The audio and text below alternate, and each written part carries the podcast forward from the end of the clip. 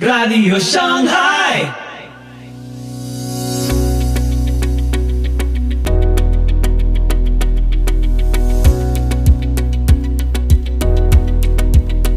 Muy buenos días, muy buenas tardes, muy buenas noches y muy bienvenidos a Radio Shanghai. Soy Pipo Biglione y este es el episodio 224 de la sexta temporada. Hoy, Neuralink o neuroingeniería con el psicólogo Miguel Ángel Alcarria. Análisis de un tema que no es ciencia ficción y el peligro que implica. Te invito a escuchar este episodio atentamente.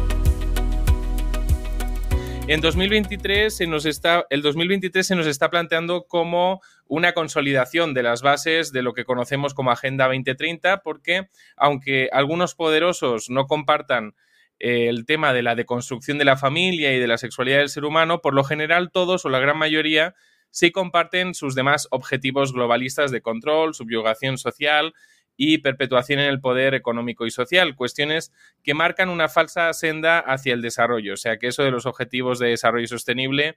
de que sean desarrollo, no se lo cree nadie. Bueno, dentro de esta colección de poderosos que ahora aparecen en la palestra para que nos vayamos acostumbrando a verlos y vayamos entendiendo que realmente quienes nos gobiernan ya no son los gobiernos electos, sino las grandes corporaciones y los grandes capitales, aunque son muchos más los que no vemos y tienen capacidad de influencia suficiente como para poder influir en las decisiones de los gobiernos, es lo que ha ocurrido, por ejemplo, a nivel sanitario estos últimos años. Entre estos poderosos tenemos a Elon Musk, eh, quien se muestra como una especie de Tony Stark, un supuesto Iron Man de la vida real, abanderado de la libertad de expresión en redes sociales, y gran amigo de las tecnologías de última generación, aunque en realidad quién es él va mucho más allá de la pantalla que él nos muestra, como bien sabemos. Sin embargo, debemos aceptar que el marketing que ha creado Elon Musk en torno a su propia imagen es muchísimo mejor que el marketing creado en torno a Bill Gates o a George Soros. ¿no? Con respecto a Elon Musk, no se preocupen que seguimos en la psicoteca y no vamos a cambiar de sección. Hoy en la psicoteca vamos a hablar de Neuralink, una empresa neurotecnológica fundada por él, una empresa con mucho potencial y también vamos a hablar de todas las tecnologías de interfaz entre el cerebro y las máquinas de neurointerfaz que no solo está desarrollando Neuralink, sino también otras corporaciones con intereses muy poco creíbles. Como hablaremos más adelante, son muchos los intereses que se, que se encuentran ocultos eh, tras toda esta tecnología. Ya hemos hablado en otras ocasiones acerca de cómo los poderosos de nuestro mundo siempre nos venden una imagen de filantropía, pero después es importante ver más allá como cuando leemos la pequeña, la letra pequeña, eh, cuando firmamos un contrato. Bueno, al menos, pues eso yo suelo acostumbrar. Y esa letra pequeña es la que vamos a intentar empezar a desvelar hoy en la psicoteca. Hoy hablamos de Neuralink, una empresa emergente registrada en 2016 por Elon Musk, quien es también fundador de Tesla, para los que todavía no hayan ubicado de quién estamos hablando. Eh, no se conocía mucha información acerca de esta empresa, Neuralink, eh, hasta que se publicó un informe técnico el 16 de julio de 2019 que detalla no solo el propósito de la empresa, sino también sus diversos proyectos. Y estos son básicamente, y en primer lugar, bueno, en cuanto al tema del propósito, básicamente lo muestran como mejorar la calidad de vida de las personas y todo eso. O sea, todos son buenos propósitos. Pero vamos a hablar de los proyectos. En primer lugar, tenemos el desarrollo de un chip, un microprocesador de implantación cerebral del tamaño de una moneda de un cuarto de dólar, de 25 centavos, conectado a unos hilos flexibles de escala micrométrica, o sea, estamos hablando de algo totalmente sofisticado que contiene cada uno de esos hilos una gran cantidad de electrodos. Todo este sistema no deja rastro visible de su implantación, todo queda bajo el cráneo y sirve o pretende servir, porque todavía no ha empezado el proyecto a trabajar con humanos, ahora está en fase experimental con animales, pretende servir de interfaz para eh, poder utilizar diferentes dispositivos como el móvil, una tablet o un ordenador sin necesidad del uso de nuestros dedos. hasta ahora la velocidad del uso de cualquier dispositivo está limitada a la velocidad de nuestros dedos, pues el que sepa mecanografiar, pues mm, podrá utilizar el ordenador de una forma más ágil, el que no de una forma menos ágil, pues esta tecnología eliminaría esas limitantes. Este chip, también denominado enlace, tiene la capacidad de interpretar de forma algorítmica las señales recibidas por los electrodos de parte de diversos conjuntos de neuronas y emitirlas de forma inalámbrica, porque bueno, pues estamos hablando de una implantación eh, invisible, eh, por tanto va a tener que emitir, emitir de forma inalámbrica a un dispositivo, a un móvil, una tablet, un ordenador. Sin embargo, por los objetivos que tiene en mente la compañía, se puede discernir que no solo pretenden que sea un sistema de salida de información, que podría resolver cuestiones como la parálisis de alguna extremidad, mediante el uso de implantes, exoesqueletos o cosas semejantes, o que pudiera resolver cuestiones como la tetraplegia mediante la implantación de conexiones que sirvieran de puente entre el cerebro y las extremidades, sino también un sistema de entrada que permita, por ejemplo, que una persona ciega pueda ver mediante un sistema ocular biónico. Todo esto implica ciertos riesgos, no solo en lo que respecta a la salida de información y al tratamiento que se hiciera de esos datos, que en estos momentos se trata de una información muy básica, muy rudimentaria, aunque tienen el propósito, el objetivo de obtener paulatinamente una información mucho más elaborada, más sofisticada, más compleja de nuestro cerebro, sino también en lo que respecta a la entrada de información o a la capacidad de influir en la información que nuestro cerebro procesa. Claramente hablamos de tecnología de vanguardia, en la actualidad en un estado embrionario, pero con un gran potencial de desarrollo. El chip puede implantarse en menos de una hora con el uso de un robot eh, quirúrgico y, bueno, pues estos electrodos tienen la capacidad de proporcionar información, proporcionar datos en tiempo real y de forma inalámbrica sobre la actividad de un grupo seleccionado de neuronas con más precisión que los electrodos utilizados en el tratamiento de estimulación cerebral profunda empleados en la enfermedad de Parkinson. Se trata de todo un hito de la ingeniería neuronal, sin lugar a dudas. En segundo lugar, eh, el segundo de los proyectos esenciales de Neuralink, es el desarrollo de un robot, como mencionábamos ahora, un robot neuroquirúrgico que es capaz de implantar en el cerebro tanto el chip que es muy pequeño y por tanto para un neurocirujano sería algo complejo su implantación, como sus hilos, minimizando los riesgos propios de cualquier intervención quirúrgica. Este robot es capaz a día de hoy de implantar seis hilos que equivalen a 192 electrodos por minuto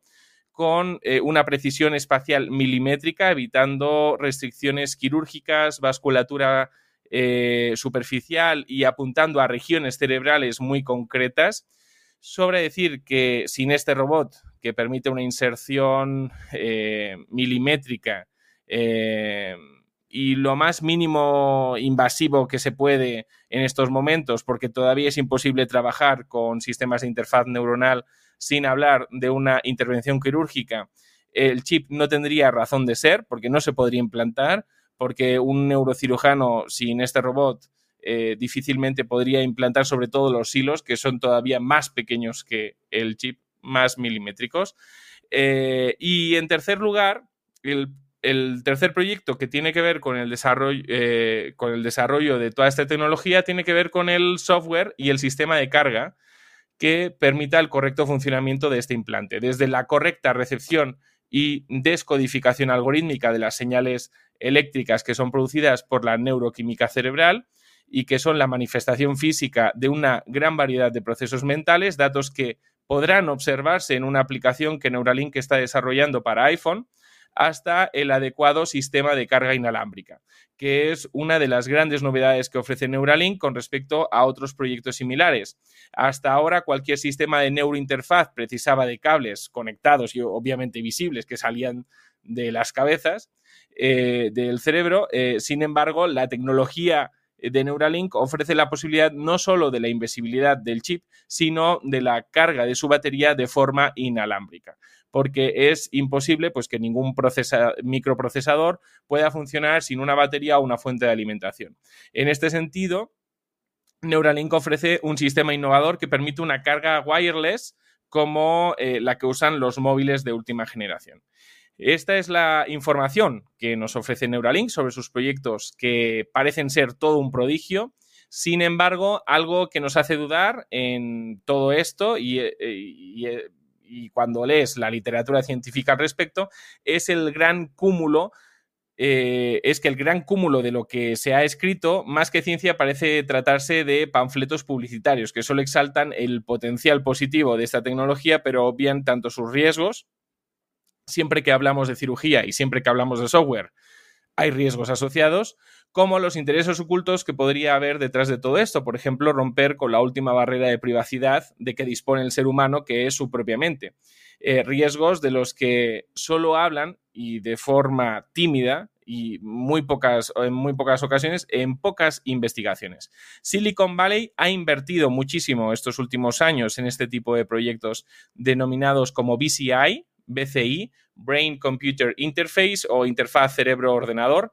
como es el caso de los proyectos de Neuralink, y existe un fuerte interés tanto en el desarrollo de esta tecnología como en la normalización de su uso y, en la normalización de una visión transhumanista del ser humano. Eh, Neuralink, así como las demás empresas dedicadas a este tipo de proyectos BCI, están en estos momentos intentando reclutar a los mejores expertos en robótica, en ingeniería de software, en ingeniería de circuitos integrados digitales o en ingeniería de implantes neuronales. Empresas como Facebook y Google eh, están muy interesados en esta tecnología. Facebook, por ejemplo, está investigando métodos de comunicación no verbal haciendo uso de esta tecnología, pero no solo las grandes empresas están interesadas en este tipo de proyectos por su gran potencialidad, sino también las agencias de defensa, el ámbito militar, como ya veremos. Eh, lo cual nos hace pensar que tenemos que mirar mucho más allá de las promesas sanitarias que ofrecen estos proyectos para empezar a ver los riesgos que plantea y los dilemas éticos y morales de este tipo de tecnología. Debemos pensar que esta tecnología, en caso de tener éxito, nos abre todo un mundo de posibilidades muy propios de un mundo de ciencia ficción al estilo de Robocop, o al estilo de la película Los Sustitutos, una película de Bruce Willis. Eh, hablamos de posibles mejoras humanas, tanto físicas como cognitivas, y hablamos de transhumanismo. No nos olvidemos de que lo que está en juego en todo esto es la naturaleza del ser humano mediante la alteración de su esencia. ¿En qué punto realmente estamos con respecto al desarrollo de estas tecnologías BCI, de esta tecnología de interfaz entre la mente humana y las máquinas? Bueno, todavía queda tiempo hasta para vernos en, un escenario parecido al de las películas de ciencia ficción. Sin embargo, analizando todo lo publicado al respecto en estos últimos años, estamos más avanzados de, los que, de lo que algunos piensan, estamos más avanzados de, de lo que estas empresas de neuroingeniería quisieran jamás aceptar delante de la opinión pública, que todavía es reacia a cualquier realidad, realidad cyborg y estas empresas estarían menos avanzadas de lo que desearían, también hay que decirlo. Eh, investigaciones previas al desarrollo de la ingeniería de, Neuralink ya han conseguido, por ejemplo, poder controlar el cursor, el cursor de un ordenador sin eh, necesidad de, de nuestras manos con sistemas de neurointerfaz, han conseguido el control de extremidades robóticas o el control neuroprotésico y han conseguido el uso de sintetizadores de voz utilizando menos de 300 electrodos. En el año 2000, este tipo de ingeniería eh, mostró un gran avance en un proyecto militar eh, presentado por Estados Unidos a través de este tipo de tecnología se consiguió controlar el movimiento de unos insectos voladores que llevaban en sí mismos mochilas con cámaras, micrófonos y GPS. Espero que con estos datos la audiencia empiece a ver los posibles riesgos que conlleva todo este tipo de ingeniería tan novedosa y también tan prometedora y, riesgosa. En 2001, eh, la empresa Cyberkinetics, ahora propiedad de BrainGate Company, eh, consiguió crear una neurointerfaz capaz de detectar y modular las microconvulsiones de pacientes con epilepsia y en 2012 esta misma empresa empezó a investigar eh, sobre cómo podría aplicar esta tecnología en casos de lesión medular y ELA, convirtiendo la actividad del cerebro de estos pacientes en comandos para una máquina. El potencial de todo esto es grandioso, como vemos. Cabe mencionar que esta empresa Cyberkinetics, ahora BrainGate, es una empresa que trabaja en asociación con varias universidades, la Universidad de eh, Emory en Atlanta, por ejemplo, o la Universidad de Stanford, la cual hemos mencionado en otras psicotecas, es una universidad muy dedicada a la investigación, trabaja en asociación con el Hospital General de Massachusetts, y con el Departamento de Veteranos del Gobierno de Estados Unidos. Han oído bien. Eh, existe, una vez más, intereses militares detrás de todo esto. Así que, pues siempre tengamos precaución y suma cautela con lo que leamos cuando hablamos de, que están prometiendo cosas. En estos momentos, no solo Neuralink y BrainGate eh, compiten entre ellas para llevar al mercado la tecnología de neurointerfaz, sino también ClearPoint Neuro, Synchron, Neurable y, ojo al dato, con este nombre, BlackRock Neurotech. Hombre, qué, casualidad que aparezca por aquí BlackRock. Sí, sí, es, que está en todo. Eh, pone su dinero en, lugares estratégicos y eso indica que la, tecnología de neurointerfaz es algo también estratégico a nivel económico. Las mejores posicionadas dentro de todo esto serían Neuralink y BrainGate quienes compiten, comparten objetivos y datos no solo entre ellas, sino también con DARPA. DARPA es una agencia militar estadounidense de investigación avanzada en materia de defensa, cuyos inicios se encuentran a finales de los años 50, eh, una organización independiente de investigación y desarrollo que trabaja para el Departamento de Defensa de Estados Unidos y que es clave eh, también en el desarrollo de nuevas tecnologías de uso militar ¿Qué sabemos acerca de esta agencia militar de DARPA? Bueno, pues tuvo en su día un papel importante en el desarrollo de las redes informáticas de Internet, el desarrollo de vehículos aéreos espía, de drones espía, el desarrollo de aviones de combate y también de misiles de alto alcance eh, que pues los han fabricado para la Fuerza Aérea y la Fuerza Marina de Estados Unidos. Es entre sus proyectos más innovadores se encuentra el desarrollo de, por ejemplo, uniformes invisibles, por eso hablamos de casi ciencia ficción, el desarrollo de robots líquidos, de balas que son capaces de darse la vuelta, de robots capaces de alimentarse de animales para ser autónomos energéticamente hablando, eh, no necesitar de una, de una carga eléctrica, o el desarrollo de una red de láseres satelitales que permitiría comunicaciones más rápidas y seguras. Esto último, algo escalofriante, ¿no? Eh, pretender que nuestro mundo esté rodeado por láseres, ¿no? Saber que tienen la intención de llenar el espacio alrededor de la Tierra con todo esto, pues hay que pensárselo. Además, están desarrollando una inteligencia artificial y aquí viene algo también que nos debe poner los pelos de punta, con el propósito de que se encargue de decidir a quiénes se asiste y a quiénes no en situaciones de emergencia, para que dicha decisión se base en algoritmos y evitar así lo que ellos atribuyen a un sesgo causado por prejuicios humanos por parte de los médicos y personal sanitario. Esta no es una agencia militar cualquiera, de hecho esta agencia cuenta con uno de los premios de robótica más importantes del mundo, el DARPA Robotic Challenge, organizado de alguna forma pues para encontrar ideas que les pudieran interesar y con las que seguir avanzando en sus proyectos de innovación, como por ejemplo el tema de los perros robot usados con fines militares y que se presentó hace algunos años en este challenge eh, por parte de una empresa catalana. Para conocer mejor en qué punto estamos con respecto a esta tecnología, bueno, la FDA hace poco más de un año emitió una guía para eh, realizar pruebas no clínicas con dispositivos de interfaz, eh, lo cual muestra un claro interés por parte del gobierno de Estados Unidos en este tipo de tecnología. No solo Estados Unidos está interesado en esta tecnología, sino que también hay investigaciones rusas que muestran que el interés en, eh, esta tecnología de neurointerfaz es compartido con Occidente. Y el uso de la realidad virtual y de la realidad aumentada y de, y de todo este tipo de tecnologías serían formas de intentar normalizar socialmente la simbiosis entre el ser humano y la máquina, entre tanto que esta tecnología se va desarrollando. Por el momento estamos en la fase de experimentación con animales, pero Neuralink ya ha solicitado a la FDA la experimentación con humanos, algo que nos hace pensar que están más avanzados de lo que dicen, aunque seguramente menos de lo que desearían, ya que la aprobación de la FDA eh, requiere eh, ofrecer datos en los que muestren que los beneficios potenciales de los avances tecnológicos son mayores que los riesgos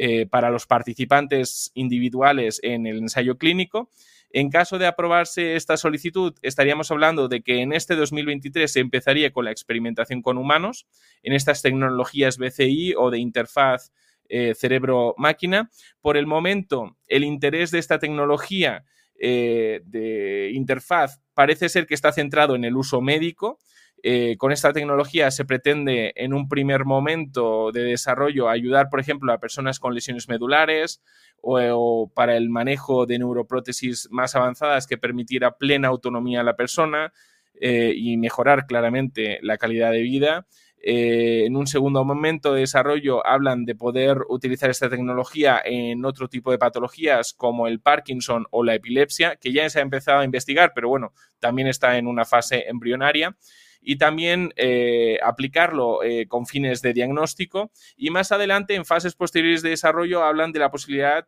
de mejorar la comunicación, por ejemplo, en personas autistas, de poder utilizar esta tecnología para el tratamiento del dolor o para implantar prótesis visuales, como mencionábamos antes, funcionales, además, en casos de ceguera. Este es el punto en el que nos encontramos actualmente pero ¿hacia dónde vamos a medio y corto plazo? ¿Cuáles son las pretensiones o intenciones de toda esta industria neurotecnológica? Bueno, pues estas compañías buscan que el teléfono y demás dispositivos pasen a un segundo plano y en, en palabras de Elon Musk sean extensiones de uno mismo. En otras palabras, que el ser humano integre todos estos dispositivos en una simbiosis con la máquina o que él mismo sea el dispositivo. Esto requerirá, por ejemplo,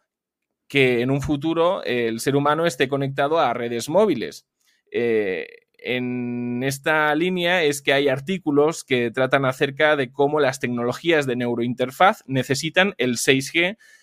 para trabajar con un gran volumen de datos en tiempo real y cómo esta neurointerfaz unida al 6G pues pueden abrir paso a una experiencia incluso pues lúdica, ¿no? Una experiencia mucho más realista en el área de la creación de estos metaversos eh, sobre los que están, por ejemplo, Facebook detrás.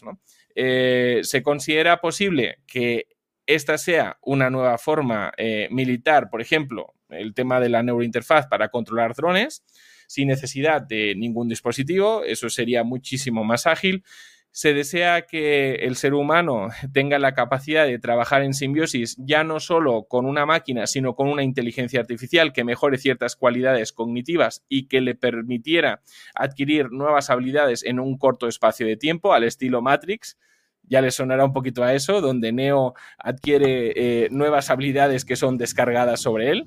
Me suena a todo, sinceramente.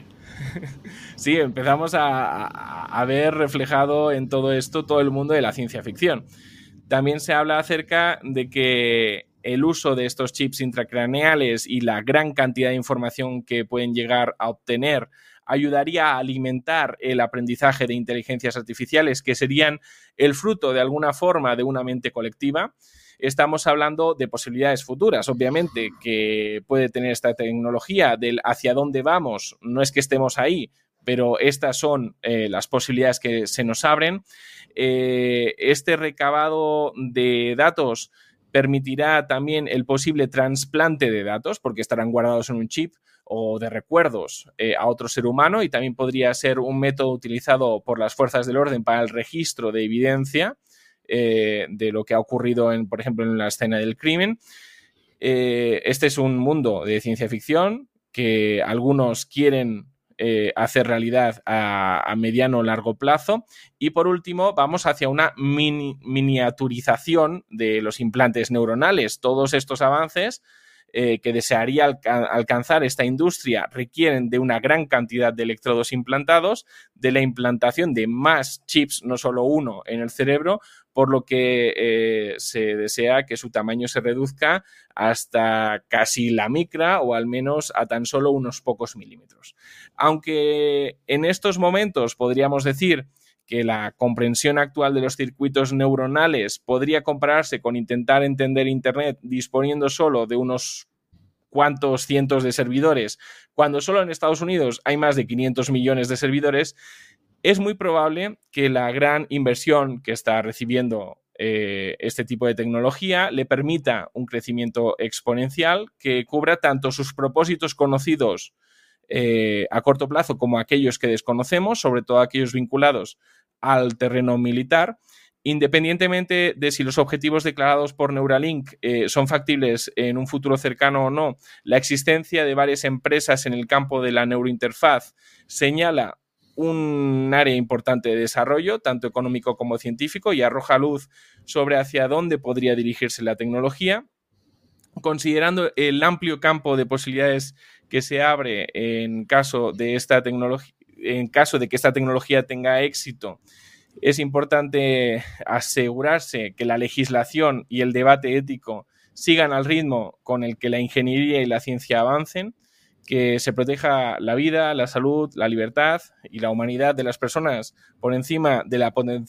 potencialidad de estos sistemas. Y como en todo, pues la sociedad deberá ser capaz de estar a la altura de las circunstancias, de saber entender que todo debe tener límites, también la neuroingeniería y saber calcular el coste que supone el transhumanismo para el propio ser humano y para su mundo y no sucumbir a la propaganda de este tipo de proyectos que eh, dicen querer erradicar la enfermedad y el sufrimiento o supuestamente mejorar las capacidades físicas y cognitivas del ser humano. Y así llegamos al final del programa de hoy. Recordá que podés seguirnos en Facebook e Instagram, dejanos tus comentarios y si te gusta, compartilo. Los invitamos, Dios mediante, a escuchar nuestro próximo episodio y que Dios los bendiga.